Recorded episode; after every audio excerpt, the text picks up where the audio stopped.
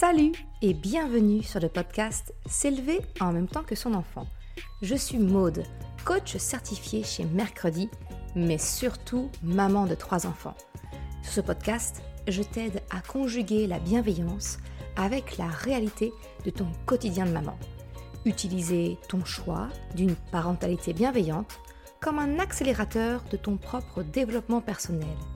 T'aider à changer de regard sur les situations que tu vis avec ton enfant pour t'en servir, pour grandir et apprendre sur toi.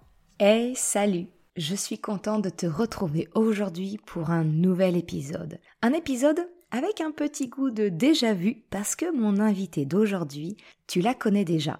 C'est Alison du podcast Les maternelles dégenrées.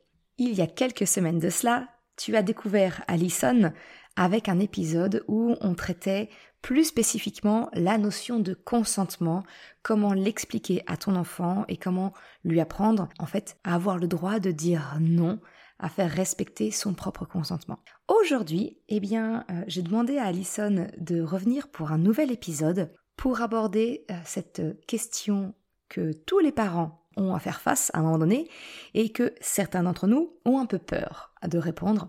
C'est la fameuse question comment on fait les bébés? Eh bien, dans l'épisode d'aujourd'hui, Alison va nous euh, partager les clés de comment répondre à cette question. En fait, c'est ce qu'elle a développé dans un de ses ateliers Cocos, où elle explique aux enfants et aux parents comment aborder cette, cette question. Et j'ai la chance aujourd'hui qu'elle puisse partager de nouveau sur le podcast ces clés pour te permettre de savoir, toi, comment accompagner ton enfant quand il te pose la question Dis maman, dis papa, comment on fait les bébés? Eh bien, Alison te partage toutes les clés dès maintenant. Je te souhaite une excellente écoute. Salut Alison, je suis hyper contente de te revoir de nouveau sur le podcast. Bonjour Maude, ravie d'être de retour. pas pour nous jouer un mauvais tour, hein. Non. On n'est pas comme les Pokémon et la Team Rocket.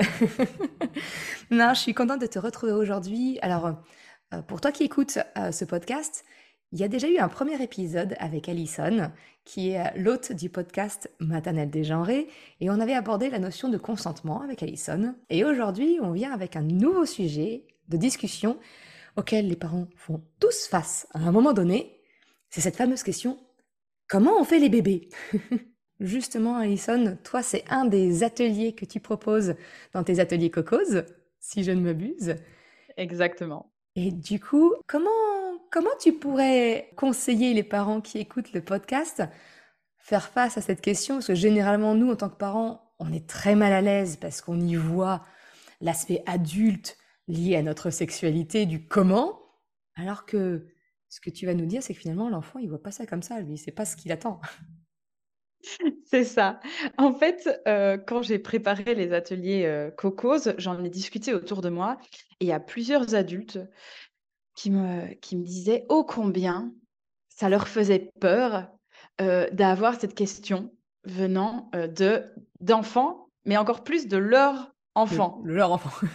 Comment on fait pour réagir à cette question? Et puis on le sait, les enfants, euh, ça ne prend pas un moment bien particulier quand vous êtes tranquille chez vous, au calme, à table, seul, et que vous êtes prêt ou prête psychologiquement à accueillir cette question. Non, cette question, elle va débarquer au moment le plus inattendu, et on le sait, parce que les enfants sont comme ça. et c'est génial.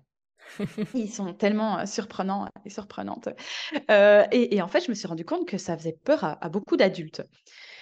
Je me suis dit, euh, bah, je vais aller chercher, je vais aller me renseigner un maximum pour bah, connaître un peu les clés de comment on peut répondre à cette question au niveau des enfants. Mmh Parce que nous, en tant qu'adultes, eh bien, on a plein d'images mentales qui sont des images qui sont, on va le dire, très sexualisées. Bien sûr d'adultes, alors que les enfants, ils n'ont pas du tout ces images dans leur tête.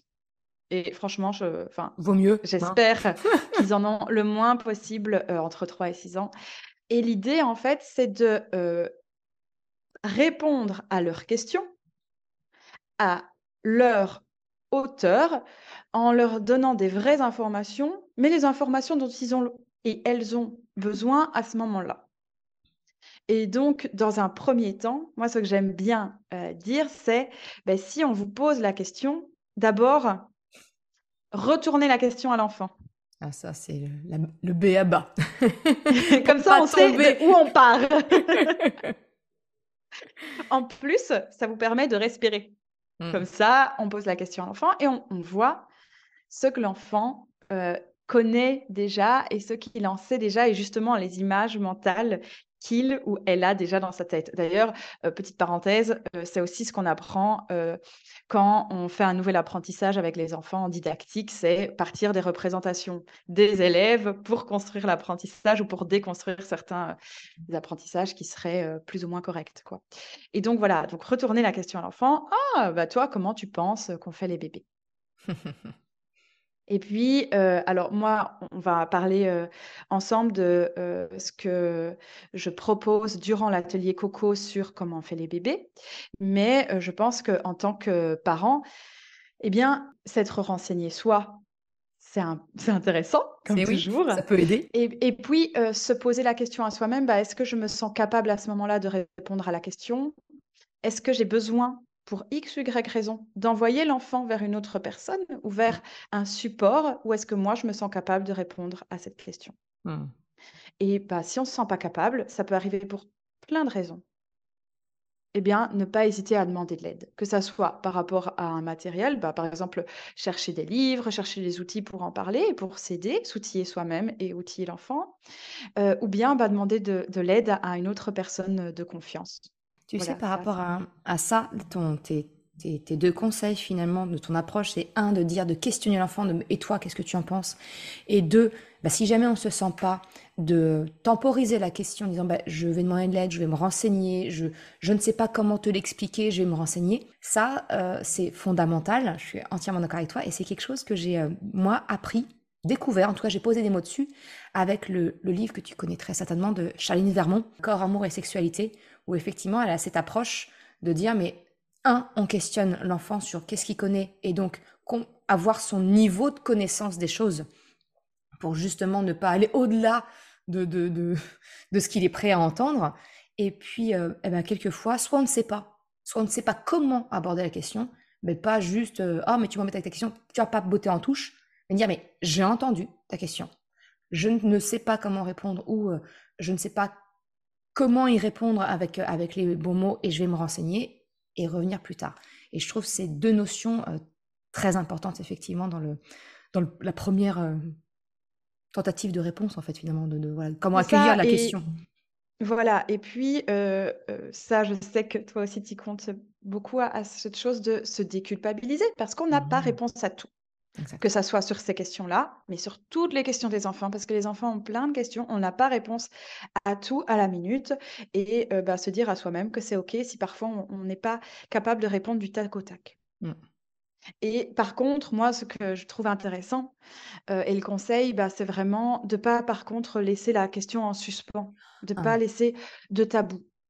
D'essayer, bah, de, si on dit à l'enfant, on y reviendra plus tard, bah, vraiment d'y revenir plus tard. Mmh. Parce que ben, l'enfant, s'il a posé la question, euh, ben, il, a, il attend des réponses et euh, ben, il ou elle va chercher des réponses. et, c'est chouette d'être ben, justement euh, la personne qui va pouvoir guider ces réponses via d'autres d'autres personnes ou via d'autres outils si besoin. Mais en tout cas, de, de dire à l'enfant, j'ai entendu ta question. Mmh. Et on, on, cherche, ou je cherche en tout cas moi en tant qu'adulte, à y répondre. Et pas, et pas justement euh, botter en touche et compter sur le fait de oh, ça va lui passer, il va oublier. Non, un enfant n'oublie pas. et le risque, c'est que justement, si, si nous, en fait, si, quand l'enfant nous pose la question, c'est que finalement, pour lui, on est l'adulte de confiance, l'adulte référent pour lui.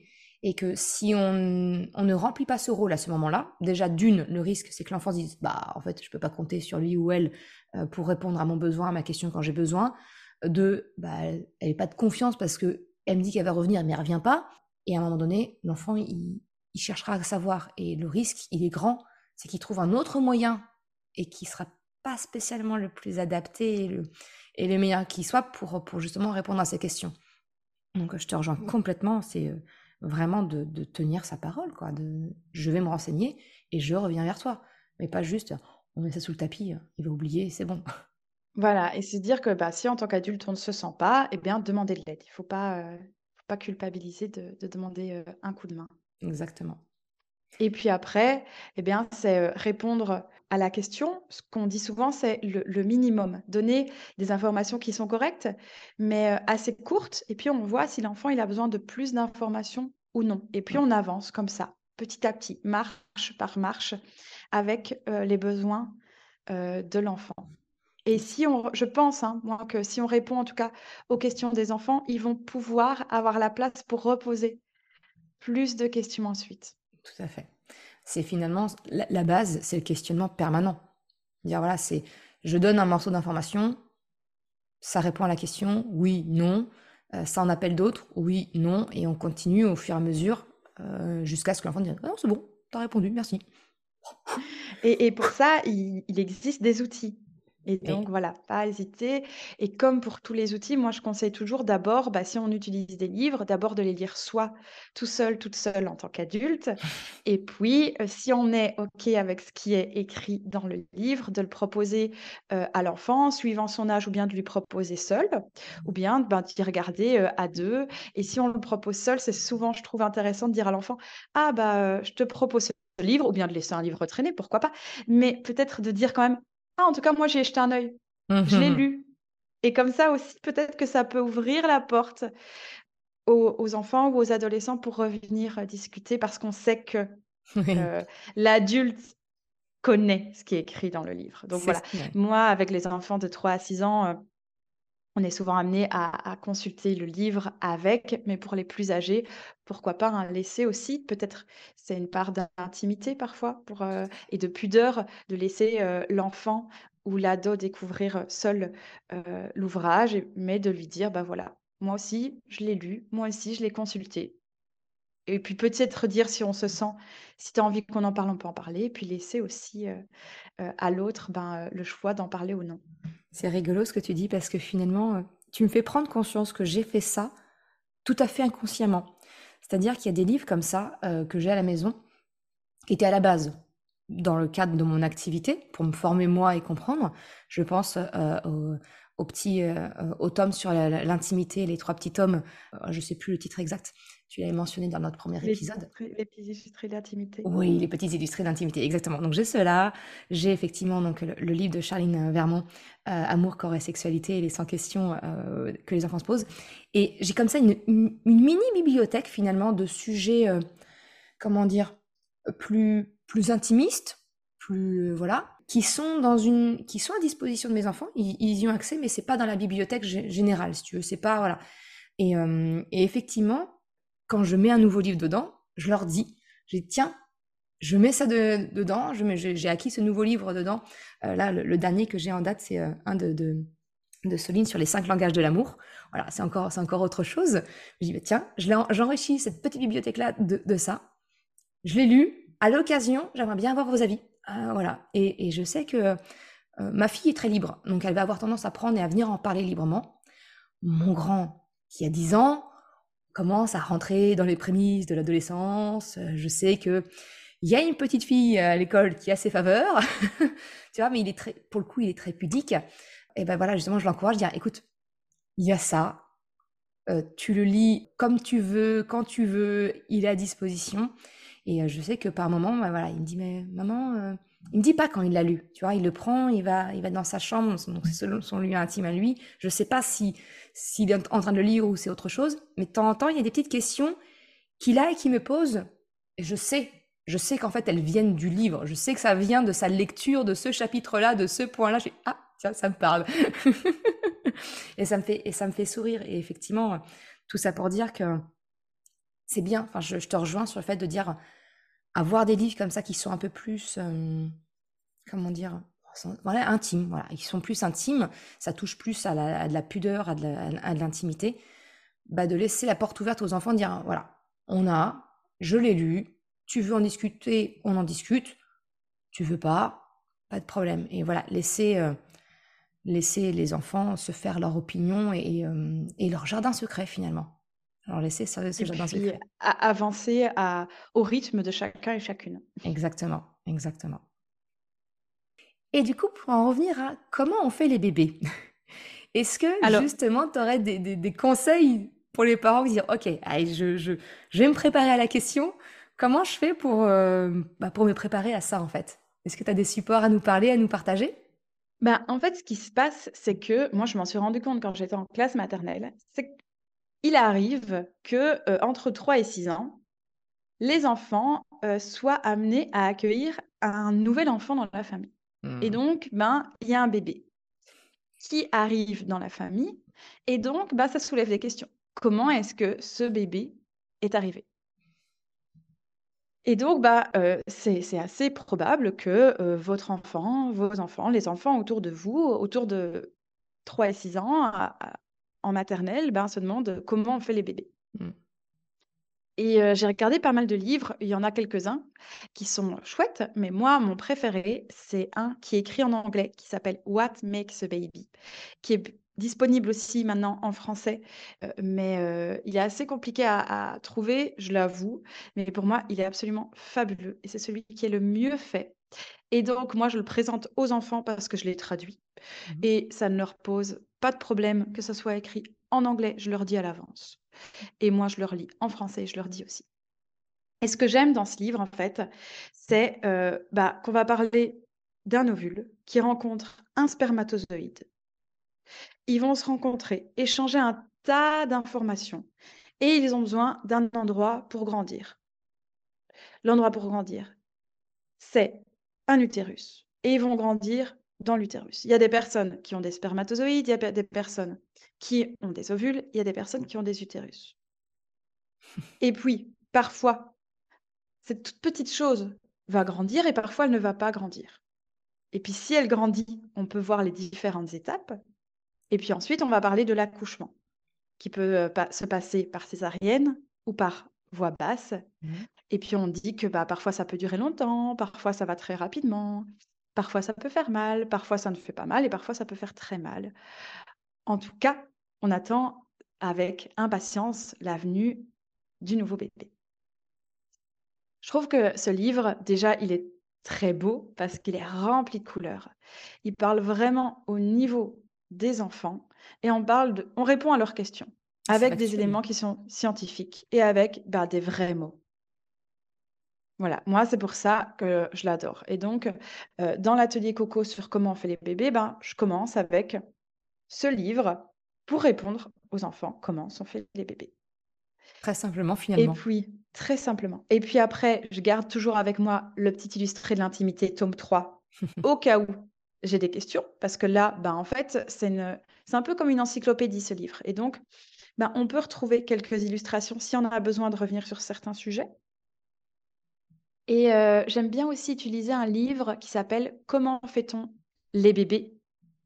Qui est des éditions La joie de lire. Alors là, je lis pas tout, mais en tout cas, il y a deux planches que j'aime beaucoup où on voit la personne qui porte le bébé, son corps qui change mmh. et le développement aussi à l'intérieur.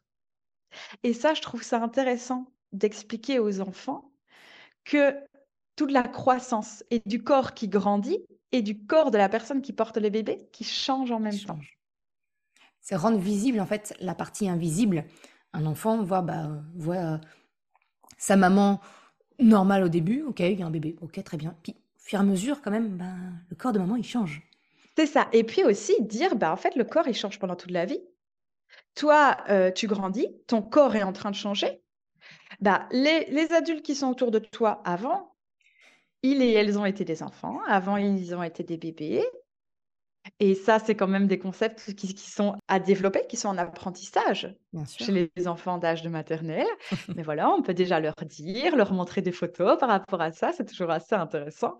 Et dire, bah voilà, le corps, il change pendant toute la vie. Tous les corps sont différents, le corps il change pendant toute la vie.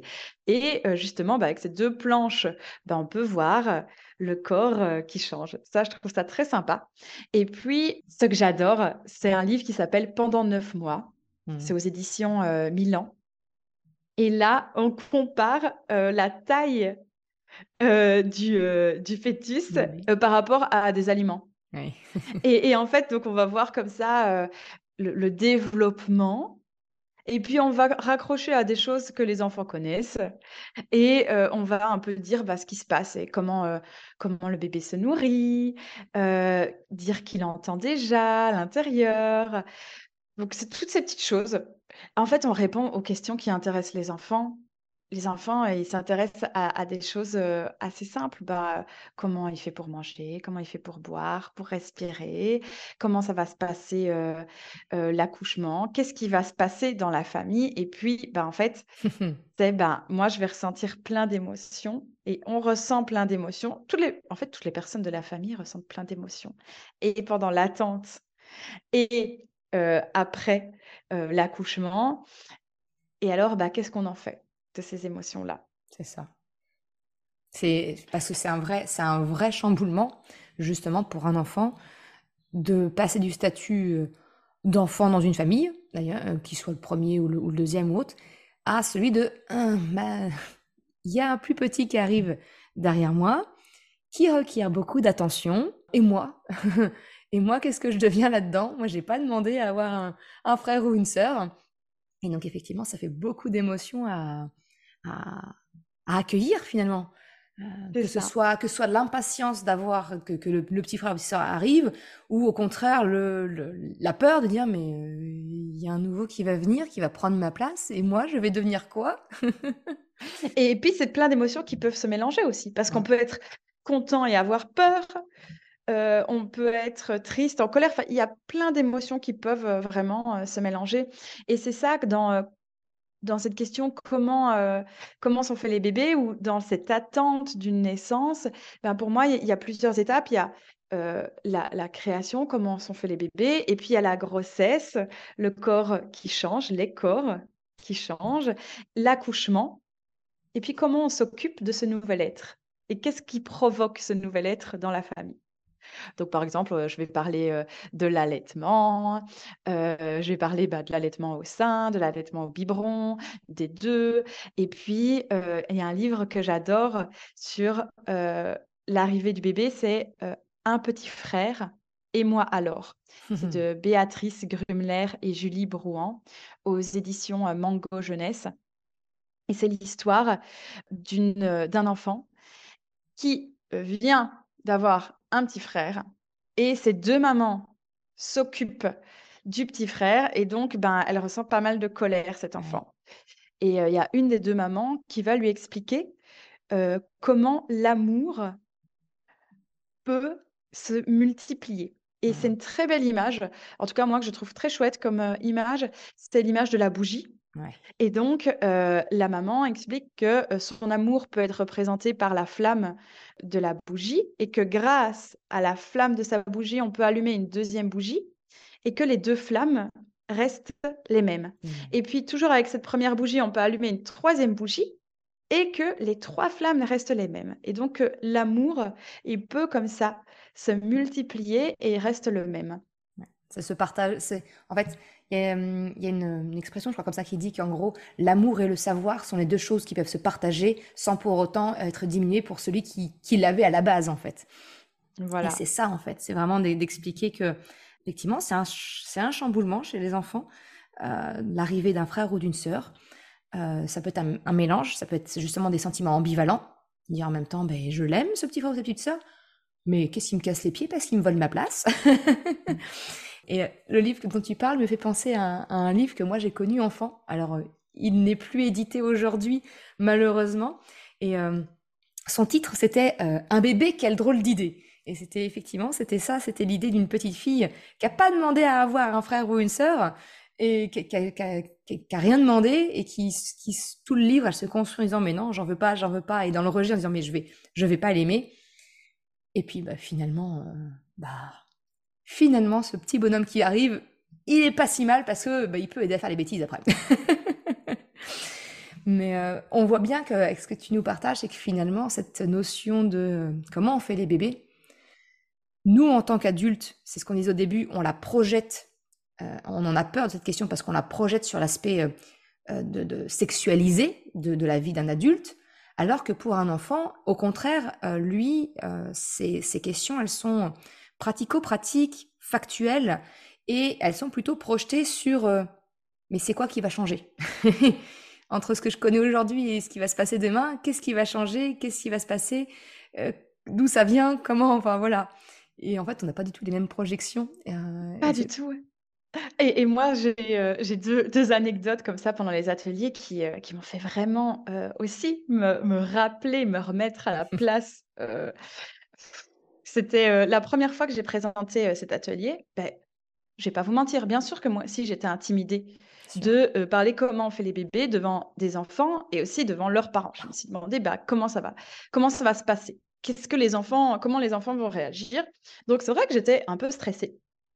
Et puis, euh, quand j'ai montré les planches euh, du corps de la personne qui porte le bébé, qui change, et que vraiment, je, je leur montre, les enfants se sont attardés à la coupe de cheveux des planches. Et donc, en fait, sur, ces planches, sur ces dessins du corps, du, corps qui change, et donc moi, je voulais qu'on regarde le ventre, de parler des hanches. Et, là, les enfants, eux, ont vu les cheveux qui poussaient. Et donc, moi qui avais stressé comme ça pour euh, parler de comment on fait les bébés à des enfants, en fait, ils se sont attardés sur quelque chose de complètement différent. Donc, ça aussi, ça m'a rappelé, bah oui, en fait, c'est léger. Et puis une deuxième anecdote que j'ai trouvée vraiment, très, très jolie, c'était, un des ateliers où j'ai toute une famille qui arrive. Où, on a, une maman qui est, enceinte et qui va bientôt accoucher. on a le deuxième parent, les deux enfants et un des deux enfants était ultra, ultra émotif. Mmh. Et pendant tout l'atelier je voyais tout passer sur son visage. Vous savez, les personnes qui sont euh, vraiment euh, où tout passe sur le visage. Et je voyais que cet enfant, il est passé par toutes les émotions comme ça, parce que je sentais bien que vu qu'on parlait de comment on fait les bébés, eh bien, ça se bousculait énormément dans son corps. Et donc, euh, je le voyais rire énormément. Et puis tout d'un coup, cet enfant, il a commencé à pleurer. Et puis il était énervé. Et on voyait vraiment bah, que c'est voilà, ça remue parce que, ben, c'est plein de questionnements, c'est c'est l'inconnu, mmh parce qu'on répond à des questions des enfants, mais il y a aussi cette part d'inconnu de ce qu'on va ressentir et ce qu'on ressent. C'est ça. Ah, c'est chouette ça. C'est chouette. Mais ça nous rappelle, c'est ça finalement, c'est que j'ai l'impression de, de, de, rabâcher la même chose, mais tout est toujours lié aux émotions. Tout, nous, tout ce qu'on vit, tout ce qu'on traverse nous ramène toujours à comment on accueille, comment on vit ces émotions. Et, effectivement, là, en fait, finalement, cet enfant, c'était le fait de, de l'ambivalence de tout ce qu'il peut ressentir, de l'éventail complet des émotions face à cette future arrivée d'un frère ou d'une sœur euh, que ça aille de, la joie de l'accueillir, à la peur de perdre sa place, à l'inquiétude pour sa maman, euh, de la couche. Enfin, c'est voilà, c'est un panel complet. complet. C'est ça, c'est plein d'inconnus et, alors il faut gérer et voir un peu apprivoiser toutes ces émotions euh, qui nous traversent et qui nous traversent aussi en tant qu'adultes. Hein. Mmh, complètement, complètement. Mais en fait, finalement, si, si on doit résumer l'épisode, c'est finalement de poser des questions à son enfant, ce qu'il en pense lui, de sa compréhension, euh, c'est de rester factuel, de se détacher de ce biais cognitif qu'on a, nous, nos projections d'adultes, euh, de l'hypersexualisation euh, d'avoir un enfant, et puis finalement de, rester attentif, encore et toujours, aux émotions de notre enfant. C'est ça. C'est ça. Cool. Est-ce qu'il y a quelque chose qu'on n'a pas abordé justement euh, que tu voudrais rajouter ou une, ressource ou euh, qu'on n'a pas, voilà, qu'on aura peut-être pas, qu'on a peut-être zappé ben, Peut-être euh, une petite parenthèse d'adulte, mais en fait, souvent, bah oui, pour nous, faire un bébé, c'est, on le voit comme quelque chose de sexualisé, mais peut-être rappeler. Et d'ailleurs, dans les petits illustrés de l'intimité, il rappelle qu'en fait, bah, y a... on ne fait pas toujours un bébé, Mmh. par rapport à une relation, sexuelle. Il y a d'autres moyens de conception.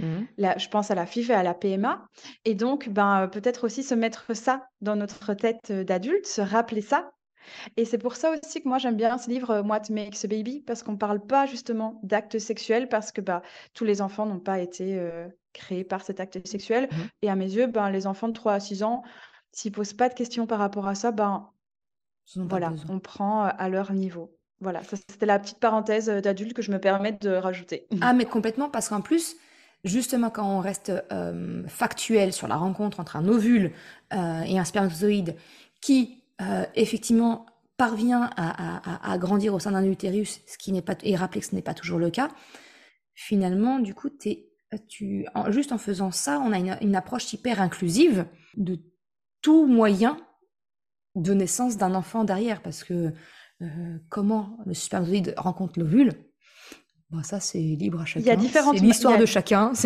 C'est ça. Il y a différentes moyens, euh, comme il y a différentes familles. Et c'est pour ça qu'aussi pendant l'atelier, moi j'aime bien parler de, personnes qui ont des ovules, des personnes qui ont des spermatozoïdes. Mmh. Pour essayer d'être la plus inclusive possible. Et puis, moi, souvent, cet atelier, euh, comment on fait les bébés, euh, j'aime bien qu'il soit suivi par les différents types de relations. Parce que dans l'atelier des différents types de relations, bah, on parle des différents types de familles. Et en mmh. fait, y a, toutes les familles ne sont pas les mêmes. Il y a un tas de familles différentes. Et, chaque famille a son histoire. Et ça aussi, c'est un, sujet que j'aime bien raccrocher. Euh. Ah oui, bah oui, oui, oui. J'ai envie de te dire, euh, c'est cool parce que ça vient finalement continuer de construire une relation plus ouverte à la pluralité des choses, voilà, pas bah non, formaté, euh, voilà, un esprit un peu plus étriqué, on va dire. Mais effectivement, rester très ouvert. Et pour que, ouais, bah, en fait, quand on dit le mot inclusif, ça veut tout dire, hein, finalement. Ça veut tout dire. Et il euh, n'y a, pas de, valeur euh, jugeante ou autre derrière.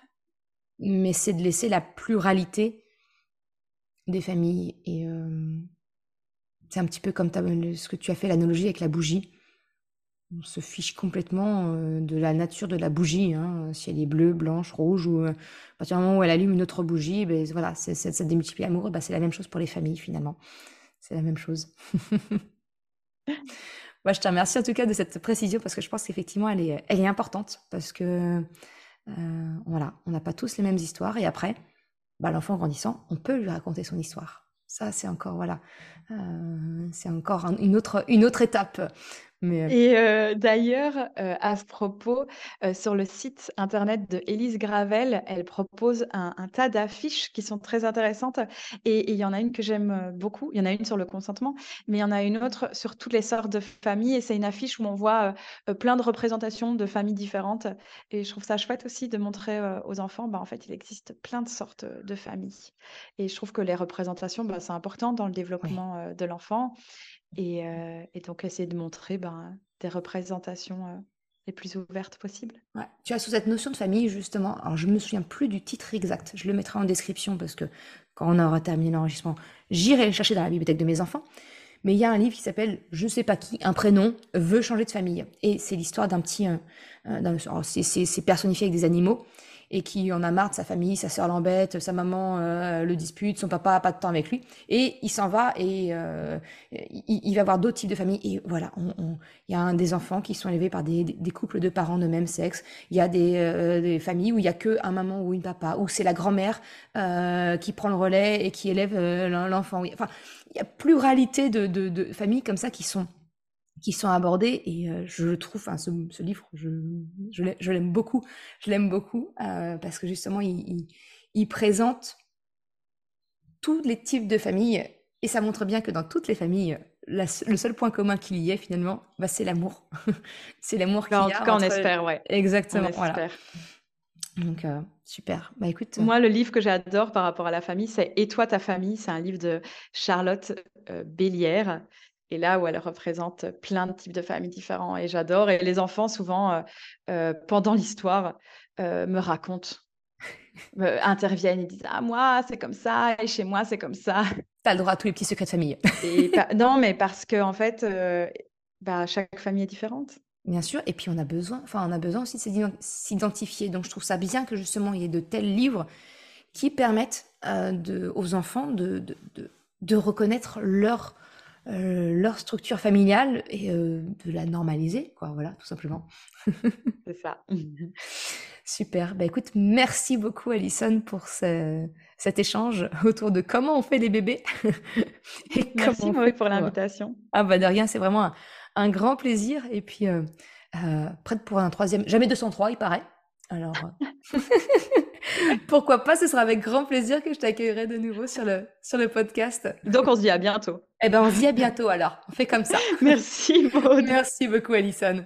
Merci d'avoir écouté cet épisode jusqu'à la fin. Tu retrouveras les liens mentionnés en description de l'épisode ou bien dans sa retranscription sur le site merrecredi.com. Si tu as aimé cet épisode, s'il t'a été utile, je t'invite à le partager, à en parler autour de toi. Ou, si le cœur t'en dit, de me laisser un commentaire et une note de 5 étoiles sur Apple Podcast ou Spotify. Cela me permet de faire connaître le podcast et m'encourage à progresser. Un grand merci à celles et ceux qui prennent le temps de le faire ou de m'envoyer un message privé si leur plateforme d'écoute ne le permet pas. Je te souhaite une excellente journée, après-midi, soirée, quel que soit le moment où tu écoutes et je te dis à la semaine prochaine pour un nouvel épisode. Ciao